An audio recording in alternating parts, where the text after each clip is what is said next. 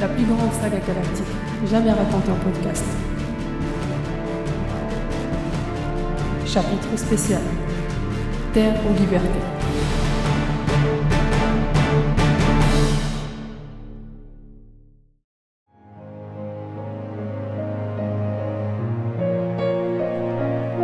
Soudain, l'un des détecteurs de mouvement s'anima. Quarantine, sursautant, alluma la caméra correspondante. La maison était équipée d'un important dispositif de sécurité, installé lors de la première rébellion, quatre ans plus tôt. Au vu des événements, Quarantine avait réanimé le système à la va-vite. Il semblait que quelques caméras et détecteurs fonctionnaient encore. Il vit sur l'écran un homme courir vers la porte de la maison. Plutôt grand, les cheveux blonds, bouclés, une petite trentaine.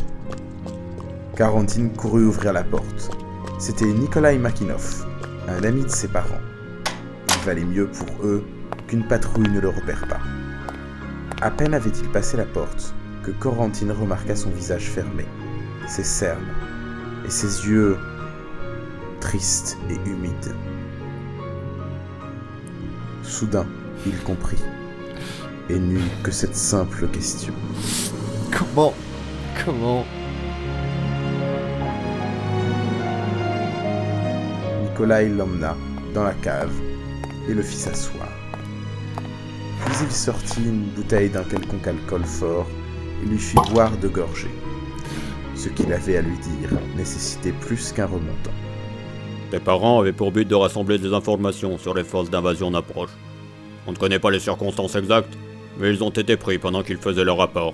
Il retenait autant que possible ses sanglots, contrairement à Quarantine, effondré au sol et en larmes.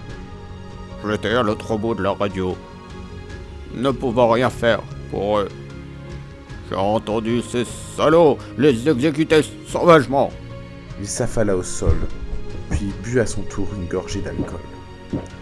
Un long moment de silence suivit.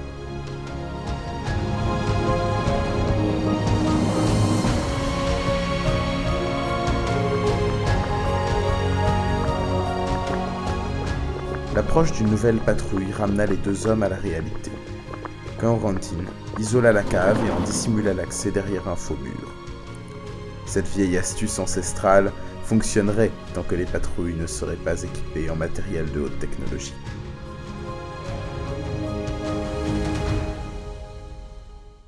À suivre. Retrouvez les musiques originales, les chapitres complets et les livres numériques de la saga sur reduniverse.fr.